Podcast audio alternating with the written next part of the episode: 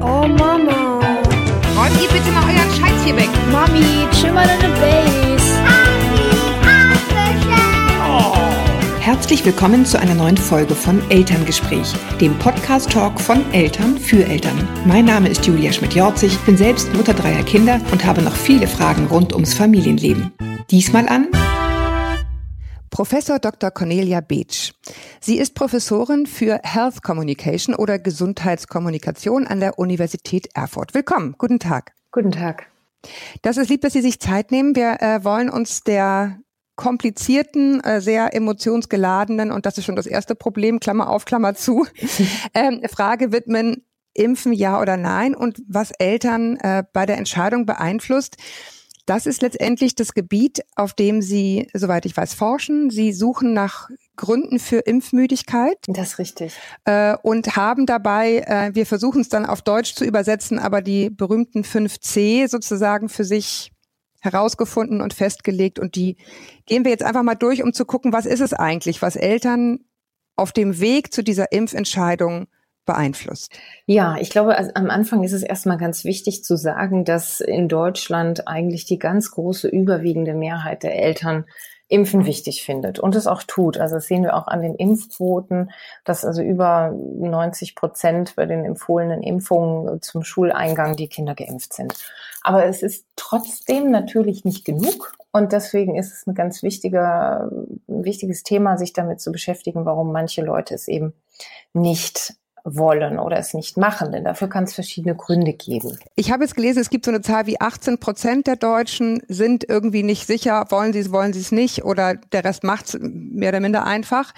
Ähm, der Anlass für diese Diskussion, die wir beide jetzt auch führen oder das Gespräch, was wir beide führen, ist ein Film, ähm, der dieser Tage in die Kinos kommt, nämlich Eingeimpft von David Sieveking ähm, und äh, der schon zu einem großen Wirbel geführt hat, bevor er überhaupt sozusagen in die Kinos kam, weil er eben, und das war so ein bisschen der, der Vorwurf der Gegner, und auch sie waren Teil dieser Menschen, die sich zu dem Film geäußert haben, er sagt, er suggeriert, dass eben der Anteil der Bevölkerung, die dem kritisch gegenüberstehen, wesentlich höher ist. Das ist richtig. Also diese 18 Prozent, die Sie gerade genannt haben, das sind, wir nennen die Fence-Sitter, also die, die auf dem Zaun sitzen und nicht wissen, ob sie rechts oder links runterspringen sollen.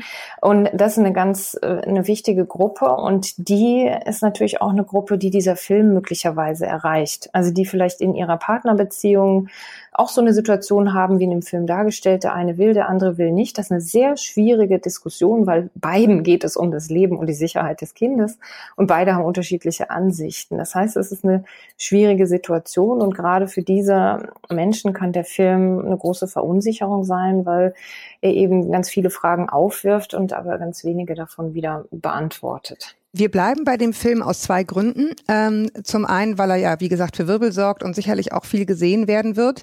Ähm, zum anderen aber auch, weil Sie ähm, in einem Text, den Sie dazu verfasst haben, eben schreiben, im Grunde kann man an dem Film genau das ablesen, was Sie sozusagen erforschen. Genau diese fünf Einflussfaktoren, die dazu führen, das eine oder das andere zu tun. Auch die, die den Film nicht kennen, nicht sehen werden, äh, haben also was davon, denn das ist sozusagen exemplarisch, wie das in vielen Familien äh, oder in den Familien, die, nicht sich, die sich nicht sicher sind, ablaufen kann. Ähm, es ist also in dem Film ein Paar. Ähm, er ist im Grunde dafür, das Kind einfach durchzuimpfen, gar nicht lange nachzudenken. Und die Mutter hat das Gefühl, sie tut dem Kind etwas an. Und der äh, Vater des äh, Babys ähm, macht sich dann als Dokumentarfilmer auf die Recherchesuche mit Gründen dafür oder dagegen. Also sozusagen exemplarisch für eine Familie, die das sich eventuell auch fragt. Ähm, fangen wir mal ruhig an, das so ein bisschen durchzudeklinieren. Das erste C, was ich jetzt gelernt habe, ist Confidence. Übersetzen wir mal in Vertrauen. Das ist richtig. Und das ist, glaube ich, der Ausgangspunkt, warum es diesen Film überhaupt gibt. Also letztendlich ähm, ist ja die Geschichte, er ist dafür, sie will es nicht. Und ähm, es fehlt das Vertrauen in die Impfempfehlung. Also es wird nicht gesagt, die offiziellen Stellen, die empfehlen es aber, also gut, dann machen wir es, sondern ähm, dadurch, dass das Vertrauen fehlt, äh, macht er sich eben auf die Suche nach den Informationen und ähm, findet dabei eben allerlei seltsame Dinge, die ihn wundern und die er irgendwie auch nicht richtig ähm, einordnen kann, weil er natürlich jetzt auch kein Wissenschaftler ist. Also zum Beispiel ähm, werden Verschwörungstheorien bemüht. Es ähm, wird ein, also er ist eigentlich die ganze Zeit dafür und dann letztendlich kommt er zu einem Symposium, wo sich Wissenschaftler mit Impfnebenwirkungen beschäftigen und es wird aber gar nicht gezeigt, was ist das eigentlich für ein Symposium. Und hinterher hatten Journalisten recherchiert, dass das ein Symposium war, das von Impfgegnern finanziert war. Und das steht aber nicht dabei. Und ich finde, das ist eine sehr wichtige Information, um das einordnen zu können, ähm, um zu schauen, wer macht hier eigentlich was. Und das heißt, es werden, wenn wir uns dieses Vertrauen in Impfungen angucken, was ja ganz wesentlich ist, dann ähm, spielen dabei auch so Verschwörungstheorien eine Rolle und da kommen auch mehrere vor in diesem. Verschwörungstheorien, jetzt vielleicht mal zurück zu dem äh, sozusagen normalen Menschen, die im Film nicht vorkommen. Das ist ja eher sowas wie, die stecken alle unter einer Decke, ne? Die ja. wollen letztendlich Geld machen mit Impfungen und auch solche Leute wie Sie, also ich meine jetzt Sie, mit denen ich gerade spreche, ähm, ne, sozusagen werden wahrscheinlich noch von der Pharmaindustrie finanziert und deswegen traue ich denen allen nicht. Das wäre sozusagen das absolute Gegenteil von Confidence. Genau. Ja, ich, ich vertraue eben nicht in die Behörden, die von sich behaupten, sie haben das alles wissenschaftlich fundiert, recherchiert und zusammengestellt, sondern sage, mh, hm, wer weiß. Ja, das Vertrauen in die Behörden ist das eine und das andere ist das Vertrauen in die Sicherheit. Und ähm, von Impfungen. Zum Beispiel werden auch einzelne Geschichten erzählt, wo vielleicht mal nach dem Impfen was ähm, aufgetreten ist an einer schlimmeren Nebenwirkung oder wo im Raum gestellt wird, dass das eine Nebenwirkung ist, was aber nicht einwandfrei geklärt ist. Und das sind alles Dinge, die auch unser Gefühl, Impfen ist was, was irgendwie sicher und okay ist, was das angreift. Ja, ich meine letztendlich, um das auch nochmal ganz klarzustellen für alle Eltern, die zuhören, Sie haben es eingangs auch schon gesagt, alle äh, es ist völlig legitim, sich diese Fragen zu stellen als Eltern. Ne? Weil beide Eltern, egal von welcher Seite man kommt, wollen natürlich das Beste. Es ist nur wahnsinnig schwer als Laie herauszufinden, was ist das Beste. Ähm, und da ist eben, genau wie Sie sagen, die, die, das Vertrauen in die Behörden, die mir dieses oder jenes empfehlen, eben sozusagen die erste Voraussetzung. Das zweite Darf ist. ich da noch mal ganz kurz ja. einhaken? Weil ich glaube, das ist ein ganz wichtiger Punkt. Ja, wir wollen alle das Beste für unsere Kinder. Und ähm, wenn dieses Vertrauen fehlt, dann hat man das Gefühl, das Beste ist, ich gucke noch mal selbst. Und ich glaube, wir wissen auch ganz oft nicht, wie solche Prozesse eigentlich, zum Beispiel so eine Impfempfehlung, wie das eigentlich abläuft. Und wenn man sich anschaut, wie das abläuft, nämlich dass da systematische Literaturüberblicke gemacht werden. Da gehen tausende international veröffentlichte Zeitschriftenartikel rein, unglaubliche Datenberge. Und das steht dann dem entgegen zu, ich frage mal jemanden, der ein bisschen kritischer denkt oder ich frage mal eine frag irgendeine andere Person, die Nachbarin. Obwohl, na, das sind alles ähm, Dinge, die, ähm, die wir dann vielleicht subjektiv als ja ganz auskunftsreich und interessant bewerten, aber die eben die ja. Da würde ich jetzt gerne noch mal ein bisschen genauer werden, mhm. weil mich das wirklich äh, unheimlich geärgert hat, auch in dem Film. Einiges fand ich durchaus bedenkenswert, aber das hat mich wirklich geärgert. Es, es kommt in dem Film eine Hebamme zu Wort, die sagt, ja, also ganz ehrlich, Tetanus, also Ne, wenn du dich jetzt mit Tetanus impfen willst als Schwangere, also ich habe in meiner Berufserfahrung noch nie ein Kind gehabt, ähm, was sozusagen neugeborenen Tetanus bekommen hätte. Und das ist keine wissenschaftliche Evidenz. Das ist ne? richtig. Ne? Also das ist erfahrungsbasiert und das ist eben keine wissenschaftliche Evidenz, auch wenn jemand wissenschaftlich, also nein, andersrum, äh, medizinisch gebildet ist oder Arzt ist, ist er noch kein Wissenschaftler und äh, verfügt nicht über, ja, wie Sie das jetzt gerade beschrieben haben, Massen an Daten, die dann zusammengetragen äh, werden, um so eine äh, Impfempfehlung zu geben. Es ist eben eine erfahrungsbasierte Risikowahrnehmung, wie man so schön sagt. Das ist richtig. Und da sind wir auch gleich bei dem nächsten C, ehrlich gesagt, bei Complacency, ja. nämlich einer fehlenden Risikowahrnehmung. Und da ist die Hebamme ein total schönes, Gefühl, schönes Beispiel dafür. So geht es nämlich mehrfach in dem Film. Denn äh, die Hebamme sagt, also Tetanus, neugeboren Tetanus habe ich hier irgendwie noch nie gesehen. Und äh, daraus entsteht also die Wahrnehmung, braucht man nicht die Impfung. Und oder später, gibt's nicht, gibt's aber. Ja, gibt's, ja, richtig, das beides. Ähm, aber auch für mich, ja, brauche ich halt die Impfung nicht. Ich nehme da kein Risiko wahr. Und später fällt das Kind dann irgendwann mal hin mit dem Roller und äh, plötzlich hat die Situation sich ver verändert und aus der Erfahrung äh, merke ich dann, huch, das Risiko ist vielleicht doch nicht null. Und dann will ich vielleicht doch eine Tetanusimpfung haben. Und genauso ist es mit Masern. Lange wurde gedacht, ach, Masern interessiert mich nicht. Dann ist in Berlin ein riesiger Ausbruch. Und ähm, man sieht, wie der Autor so eine Zeitung öffnet, hier ein Kind an Masern gestorben und äh, schon verändert verändert sich die Risikowahrnehmung. Also das ist ein weiterer wichtiger Punkt. Die Krankheiten, um die es geht, die sehen wir halt nicht mehr in der Regel und unterschätzen dadurch ihr Risiko. Auch, auch da gilt, das ist natürlich sozusagen, wenn man Familie ist, der der Ablauf, wie er normalerweise passiert, ne, man hört Geschichten von Nachbarn, denkt so, oh Gott, doch gar nicht so selten, ne? Äh, nämlich genau diese erfahrungsbasierte Risikowahrnehmung, was man jetzt vielleicht Eltern an die Hand geben kann, die, die sich in dieser Phase befinden, ist, vielleicht sich von der ein bisschen wegzubewegen und eben zurück zur wissenschaftlichen ähm, Evidenz zu gehen und zu gucken, wenn ich eine Entscheidung treffen will, was sagen eigentlich die Fakten? Ja, also ich denke, das hilft immer, aber letztendlich wissen wir auch, ähm, dass wir auch Gefühle haben und die Gefühle, die leiten ganz Stimmt. oft unsere Entscheidungen stehen. Ich, also ich zum Beispiel mag nicht besonders gerne Spinnen. Ich weiß, es sind nützliche Tiere, aber wenn sie irgendwie groß und an meiner weißen Wand sitzt, dann handle ich nach meinem Gefühl und nicht nach meinem, ja. nach dem, was ich denke. Und das trifft einfach auf sehr viele Situationen zu. Und das dürfen wir nicht vergessen. Das ist richtig. Also um Gottes Willen, menschliches Verständnis, deswegen sage ich, das habe ich absolut. Nur in dem Fall geht es ja um das Wohl Dritter auch, ne? Ja, und da sind wir dann auch gleich bei dem nächsten C.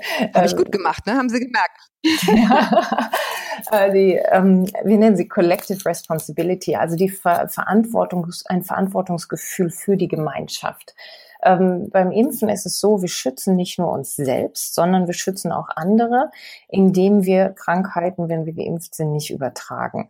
Das kann eine sehr kleine Gemeinschaft sein, nämlich die Familie. Also wenn ich zum Beispiel ein Neugeborenes habe und ich habe ein Kindergartenkind, will ich vielleicht, dass dieses Neugeborene nicht infiziert wird durch alles, was durch den Kindergarten kommt. Und dann lasse ich eben mich und die, das größere Kind impfen, um das Kleine mitzuschützen, weil es vielleicht noch nicht geimpft werden kann, weil es noch zu jung ist. Und was in der Familie funktioniert, funktioniert eben auch auf der Ebene der Gemeinden, der Gesellschaft und so weiter. Und bis hin zur Ausrottung von Krankheiten, wenn die sich nicht mehr verbreiten können, dann ähm, treten sie eben auch irgendwann nicht mehr auf. Und es ist ein ganz wichtiger Punkt in der Impfaufklärung, dass ähm, wir das wissen, dass es eben nicht nur eine individuelle Entscheidung ist, sondern auch eine soziale. Nicht nur, aber auch. Das heißt, wenn ich mich dagegen entscheide, mich mein Kind gegen Röteln zu impfen, ähm, dann kann es sein, dass ich in der Straßenbahn jemanden infiziere. Röteln ist für den Einzelnen vielleicht nicht so schlimm, aber wenn, ja, wenn ich kann jemanden infizieren, der schwanger ist, genau. Und da ist die Schädigungswahrscheinlichkeit einfach sehr hoch. Das heißt, es sind so, es ist eine Entscheidung, die treffe ich nicht im luftleeren Raum, sondern die betrifft auf an, auch andere. Ja, das muss man, das muss, also ich meine, dem Film muss man lassen die Frau, die Mutter dieses Babys, ähm, für das diese Entscheidung gefällt wird, sagt ja auch, jetzt geht's genau um die Frage, ne, mache ich das, wo ich denke, es ist für mein Kind das Beste oder mache ich das, wo was sozusagen für die Gemeinschaft das Beste ist? Und ähm, es kommt äh, ein Kinderarzt zu Wort, der ihnen dann auch ganz klar sagt, naja, die Welle, auf der sie hier reiten, Klammer auf, diese Luxusfrage, die sie sich überhaupt stellen können, die können sie sich nur stellen, weil eben alle anderen um sie herum geimpft sind. Richtig, also wenn man das vorhat, sollte man sehr gut gucken, wo man hingeht und äh, schauen, dass da immer alle ausreichend geimpft sind. Das funktioniert schon nicht mehr, wenn Sie mal fliegen und auf dem Flughafen sind oder wenn Sie in Süddeutschland sind, wo vielleicht die Impfquoten nicht so hoch sind, in manchen äh, speziellen Gegenden. Äh, und das, da muss man sehr genau wissen, wo man hingeht, wenn man diese Welle reiten will. Und das finde ich an diesem Film übrigens auch problematisch, dass das so ein bisschen ja, so eine Einladung auch zum, zum Trittbrettfahren ist. Ich finde, das hat, ein Impfen hat wirklich was mit sozialer Verantwortung auch zu tun, nicht nur, aber auch. Und ähm, dieser Film kann man fast sagen, es ist ein Rollenbeispiel für Trittbrettfahren. Deswegen finde ich das, finde ich das schwierig. Man muss, man muss immerhin sagen, am Ende wird das Kind geimpft. Ähm, aber gut, ein bisschen, äh, insofern noch einmal zurück zum Film. Der, der leistet sich den Luxus, dann sogar nach Afrika zu fahren und zu gucken und da einem Forscher zu folgen, mit dem wir jetzt nicht weiter sprechen wollen. Ähm, aber sieht dort eben, welche unglaublichen Strapazen äh, die Mütter dort auf sich nehmen, um ihre Kinder impfen zu lassen. Was mich persönlich da jetzt sehr gestört hat, ist, dass er die so ein bisschen als naive Mütter darstellt, die sich sozusagen diese ganzen Fragen alle gar nicht stellen. Es ist ja im Grunde genau andersrum. Diese Mütter wissen sehr genau, was ist, wenn man nicht impft, ne? Ja, ich glaube, so rum ähm, ist die freundlichere Betrachtung. Ähm, es ist einfach äh, schon so, dass Impfen einfach so einen großen Einfluss auf die Gesundheit hat, dass es da häufig gemacht wird. Es ist allerdings nicht so, dass es in Afrika sowas wie Impfmüdigkeit nicht gibt. Aber ähm, tatsächlich ist das wieder ein weiteres C, die Constraints. Also was sind die Barrieren in meinem Alltag, in meinem Leben, die mich vielleicht ganz praktisch davon abhalten, mich impfen zu lassen. Und das ist halt, wenn mir Impfen nicht wichtig genug ist, den afrikanischen Frauen war es sehr wichtig in dem Falle. Also wenn mir Impfen nicht wichtig genug ist, dann hält mich vielleicht der Alltag auch davon ab. Und man kann immer sagen, na, es ist irgendwie eine Ausrede. Jeder sagt, es war zu stressig, deswegen habe ich es nicht gemacht.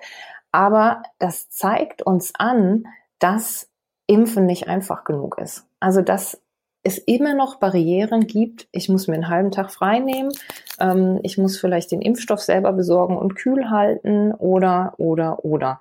Oder ich werde als Eltern nicht mit bei dem Kinderarzt geimpft. Es gibt vielleicht keine Betriebsärzte. Es gibt kaum mehr Schulimpfung.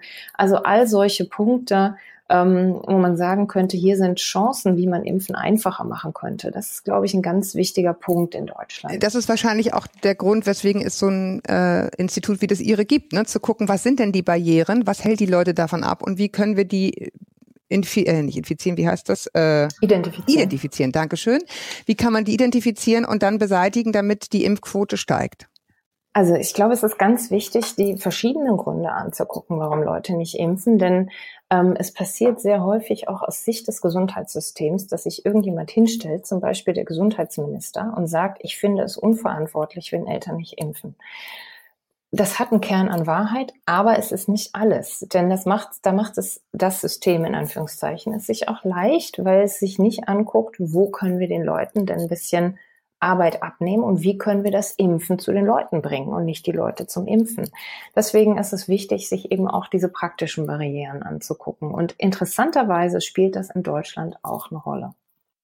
Ähm, Sie haben einen, einen letzten Punkt noch, den wir noch nicht angesprochen haben, Calculation. Das ist letztendlich die aktive Informationssuche. Das tut ja David Sieveking in dem Film. Er ist sozusagen ein Laie, der sich auf die Suche macht, wo man ja denken würde, okay, wenn jemand schon so viel Verantwortung übernimmt, sich schlau zu machen, das ist ja gut für die Impfrate. Ja, es kommt halt immer drauf an, was man so findet an Informationen. Also ähm, wir haben ja für diese 5C ein Maß entwickelt. Also man kann messen sozusagen, wie viel oder wenig äh, von diesen 5C pro Person so vorhanden sind. Man kann das dann mit der Impfquote in Verbindung setzen oder mit dem Impfverhalten. Und da finden wir, wer mehr sucht, der ist auch weniger impfbereit. Und da ist dieser Film ein sehr schönes Beispiel. Nehmen wir Herrn Siebeking am Anfang von dem Film. War er impfbereit, dann macht er sich auf die Suche und hinterher wird nicht voll geimpft, sondern nur manches geimpft. Und ähm, das ist, äh, sehen wir sehr häufig. Und was wir auch sehen in den Daten ist, dass 80 Prozent der Leute sagen, es ist mir wichtig, ein volles Verständnis von Impfen zu haben, bevor ich mich hier entscheide. Das ist auch total nachvollziehbar.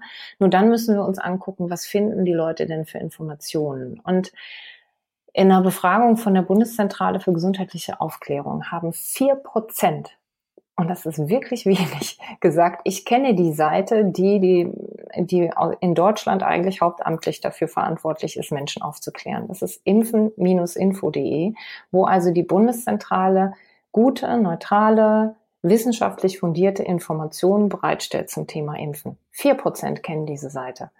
Neun Prozent von dem Fachpersonal, also Ärzten und so weiter, kannten die Seite. Das heißt, die werden auch nicht den Patienten die Seite empfehlen. Die kennen sie nämlich Jetzt nicht. kennen Sie alle unsere Podcast-Hörer. Deswegen ja. ist es so sinnvoll, diesen Podcast zu hören.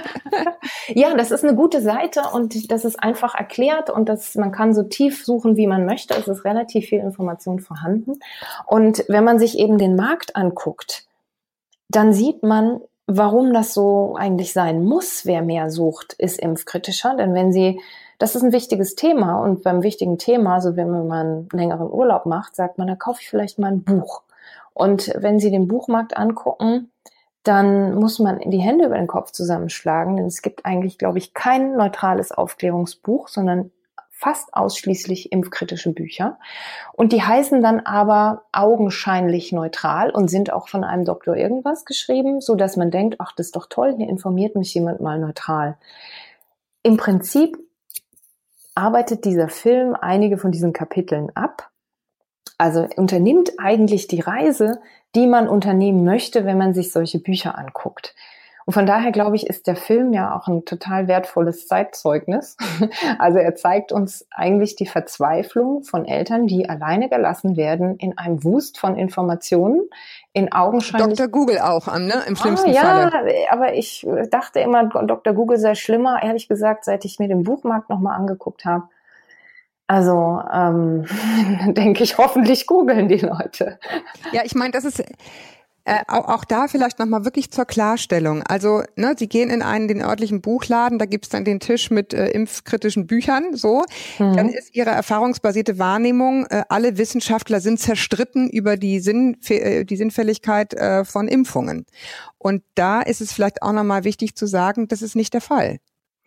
Das ist richtig. Also das äh, ist, glaube ich, so ein bisschen das Problem von dieser Impfkritik. Ich will nur mal vorwegschicken, Skeptizismus ist nichts Böses, sondern im Gegenteil. Gesundes, ja. Ja, also jemand macht eine These, dann zweifelt das jemand an, dann wird neue Evidenz gebracht und dann wird sich drüber gestritten und nochmal Evidenz und dann irgendwann entwickelt sich ein Konsens.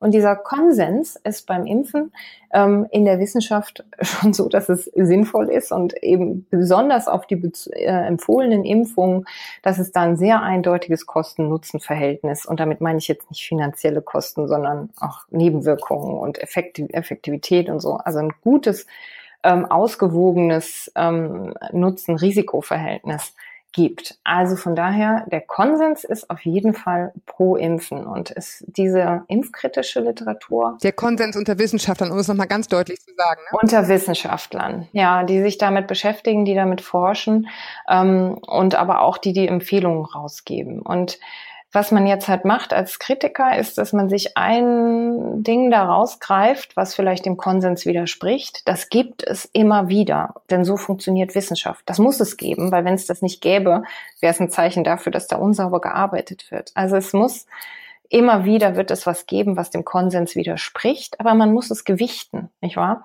Und ähm, die Kritiker, die ist es so wie Rosinen rauspicken aus dem Kuchen, die nehmen die nur diese Rosine und ähm, gucken nur die an. Der Rest wird vergessen. Ja, ich meine, das ist ja letztendlich, ähm, um noch einmal letztes Mal sozusagen zurück zum Film zu gehen, das ist ja das, was in diesem Film passiert. David Sieveking sagt, um sich selbst zu verteidigen, naja, es ist doch, äh, die müssen doch auch zu Wort kommen dürfen, die Leute, die eine andere Meinung haben. Das ist doch sozusagen Teil des Diskurses.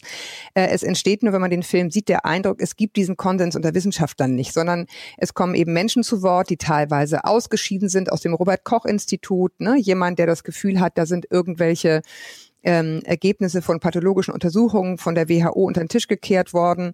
Ähm, und da kommen dann irgendwie so diese Verschwörungstheorien, so ein bisschen glimmen die immer auf, aber werden auch nicht so richtig aufgelöst. Es bleibt ein bisschen unwidersprochen im Raum stehen, dass eben auch die Behörden, denen wir vertrauen sollen, Robert Koch Institut zum Beispiel, äh, letztendlich versuchen, äh, ja, Dinge unter Verschluss zu halten oder nicht ans Licht der Öffentlichkeit kommen zu lassen. Und das ist natürlich wirklich schwierig, wenn da eben das, was Sie, was wir als erstes angesprochen hatten, die Confidence sozusagen unterwandert wird. Ne?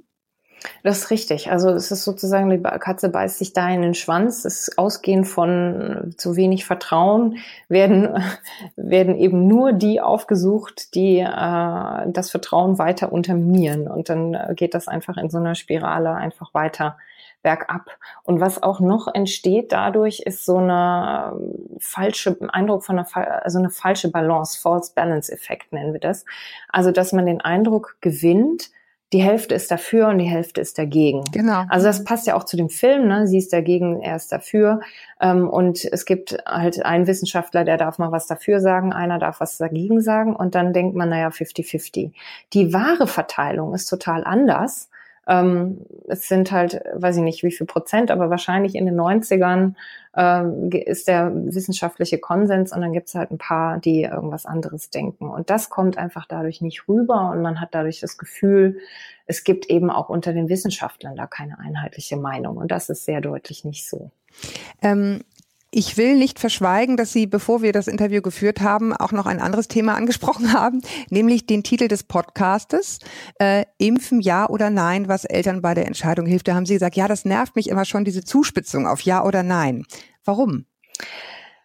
Ich meine, natürlich ist das genau die Entscheidung, die jeder trifft, ja oder nein. Aber was mich in den Medien immer ärgert, wenn darüber berichtet wird, ist, dass sie im Prinzip erstmal das überhaupt zur Debatte stellen. Es gibt die Impfempfehlung und die sagt, das ist das, was man eigentlich tun sollte.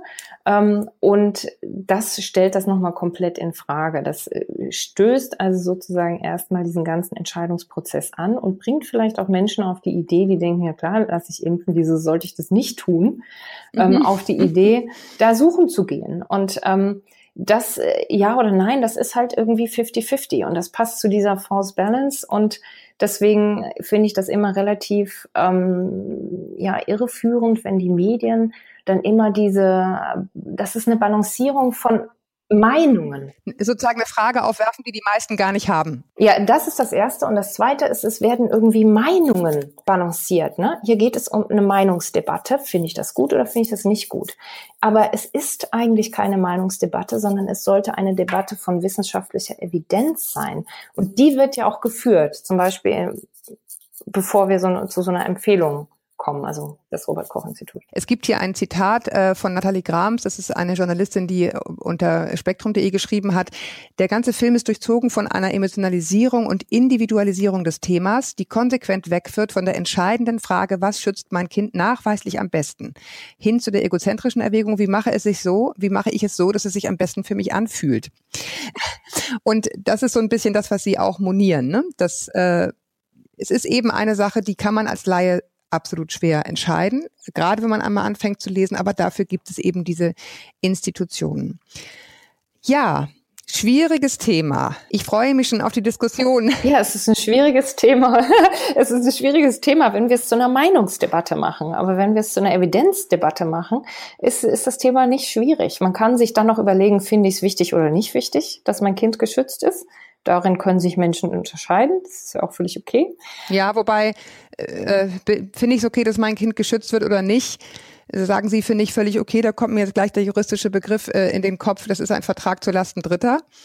Ähm, äh, dann ist ein Vertrag nämlich nicht äh, jetzt will ich kein falsches Wort gebrauchen, aber jedenfalls nicht gültig, mhm. ja, weil er eben sozusagen einen Dritten mit einschließt, der dazu gar nichts sagen kann. Es ist in dem Falle ein kleines Kind. Ja, aber dann müssen wir über Pflicht diskutieren. Oha, oha. Die Eltern dürfen das hier frei entscheiden. Das heißt, es darf auch involvieren, dass sie sagen, ich finde das nicht wichtig. Ja. Ob, wie wir das moralisch bewerten oder äh, auch juristisch, das ist eine sehr diffizile Frage. Aber wenn wir das so aufmachen. Ja, ja. Also die, die Impfpflicht, äh, die verhackstücken wir hier jetzt nicht. dann, haben, dann haben wir einen, einen einstündigen Podcast und kommen wahrscheinlich immer noch nicht zum Schluss. Sie haben völlig recht. Äh, die, die Lage ist im Moment die, dass Eltern das entscheiden können. Ähm, und auf dieser Basis äh, sozusagen führen wir das Gespräch und ja, hoffen einfach, dass äh, Menschen, die diesen Film sehen, den einfach äh, mit der nötigen Distanz gucken, mit der man sowas schauen sollte. Ja, also ich glaube, filmisch ist der ja schon so gemacht, dass man sich nicht langweilt. Es nimmt einen irgendwie mit, es ist emotional und ich glaube, er hat eben auch, er fragt die Fragen, die ganz viele Eltern haben. Ich glaube, was wir daraus lernen müssen, ist, dass es noch bessere Informationen geben muss, dass die leichter zugänglich sein muss, dass irgendjemand endlich mal ein gutes Buch dazu schreiben muss. Machen Sie das doch mal. ja. ja, da bräuchte sicherlich auch noch ein Team mit Ärzten und Epidemiologen und äh, ja, also klar, irgendjemand müsste es eigentlich tun und ähm, ich glaube, das lehrt uns der Film vor allem, dass äh, Eltern völlig zu Recht Fragen haben, die aber auch diese Landschaft an Büchern irgendwie kreiert ähm, hat und dass die, die müssen beantwortet werden und da müssen wir einfach ran. Und zwar wissenschaftlich beantwortet werden. Unbedingt. Das ist natürlich, Wissenschaft ist sehr kleinteilig, wie Sie selbst wissen, und kompliziert und das ist vielleicht auch das, was sozusagen dann ein Verlag davon abhält, ein Schwarzbrotbuch sozusagen auf den Markt zu bringen, ne? wo einfach äh, Fakten drin stehen. Mal gucken, vielleicht kommt's noch. Ja, die Fakten müssen ja nicht langweilig sein. Also letztendlich. Wenn Sie es schreiben, bestimmt nicht. Bin ich ganz hoffnungsfroh.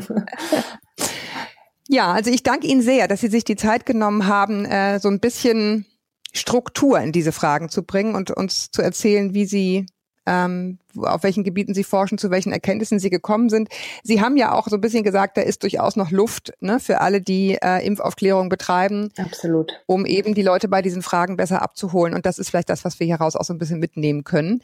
Es ist auch ein bisschen eine Bringschuld und nicht nur eine Hohlschuld an Informationen. Das finde ich ganz wichtig. Das ist auch ähm, was, wo ich mir wünschen würde, wo das System aufsteht und sagt, wir haben es verstanden, wir haben zugehört, wir bewegen uns jetzt auf euch zu und nicht umgekehrt. Also nicht wir verdammen es, wenn ihr nicht von alleine kommt, sondern wir tun alles dafür, dass dieses wichtige Verhalten, nämlich Impfen, so leicht wie möglich ist. Und wir sagen es jetzt nochmal für alle, die doch noch Informationen holen wollen.